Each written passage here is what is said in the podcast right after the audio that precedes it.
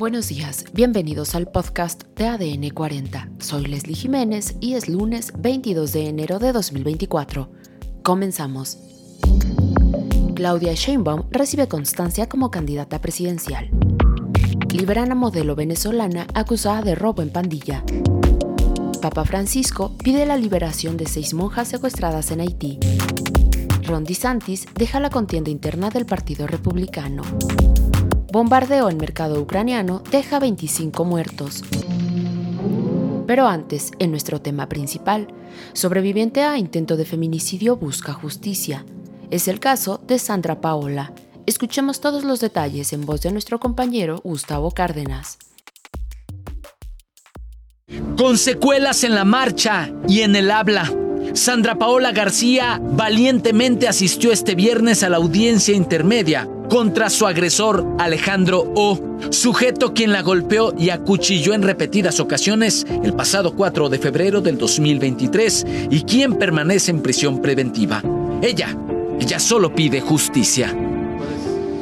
Básicamente espero justicia, eso es todo lo que espero. Justicia que, que se haga lo que tenga que hacerse para que Mersol quede con una condena con una condena para que se quede muchos años adentro, muchos años. ¿Confías en el juez? Confío en el juez, confío en el juez, confío en las autoridades que hagan lo que tienen que hacer.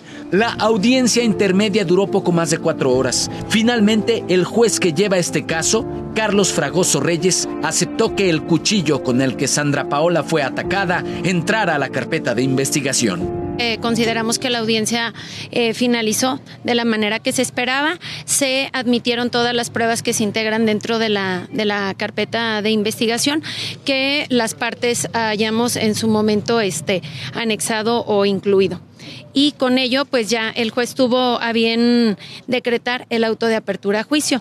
La fecha aún no se sabe. Esta no la notificarán de manera posterior. Sí, que finalmente pues lo que estamos pidiendo es justicia, no estamos pidiendo nada que, que no esté probado y que pues es un juicio largo, pero pues esperemos que un día pronto, cercano, vamos a recibir eh, la noticia de esa sentencia condenatoria con justicia. El próximo 4 de febrero se cumplirá un año del ataque contra Sandra Paola García, cuando Alejandro O la golpeó y la acuchilló hasta dejarla inconsciente, ataque perpetrado delante de sus dos hijos. A casi un año, este agresor aún no tiene sentencia. Gustavo Cárdenas, Fuerza Informativa Azteca. Además, durante la cuarta sesión ordinaria del Consejo Nacional de Morena, Claudia Sheinbaum recibió su constancia que la acredita como candidata única a la presidencia por ese partido. En el evento estuvieron presentes 264 consejeros partidistas, gobernadores de Morena y aspirantes a las diferentes gubernaturas a disputarse en las próximas elecciones. Por otro lado, luego de que la modelo Genesis Alexa fuera detenida el pasado viernes 19 de enero por autoridades del Aeropuerto Internacional de la Ciudad de México en cumplimiento a una orden de aprehensión en su contra por el delito de robo en pandilla, la noche de este sábado el juez encargado ordenó la no vinculación a proceso de la modelo venezolana, así como su liberación inmediata. Por su parte, Génesis Alexa analiza proceder legalmente en contra de la dependencia de justicia, pues señala que la detención y el comunicado afectaron su imagen sin tener pruebas del delito.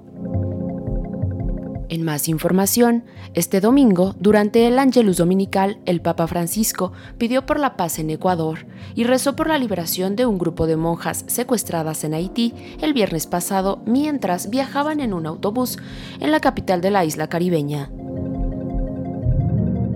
Además, el gobernador de Florida, Ron DeSantis, anunció este domingo en su cuenta de X el fin de su campaña para obtener la candidatura republicana a la presidencia de Estados Unidos.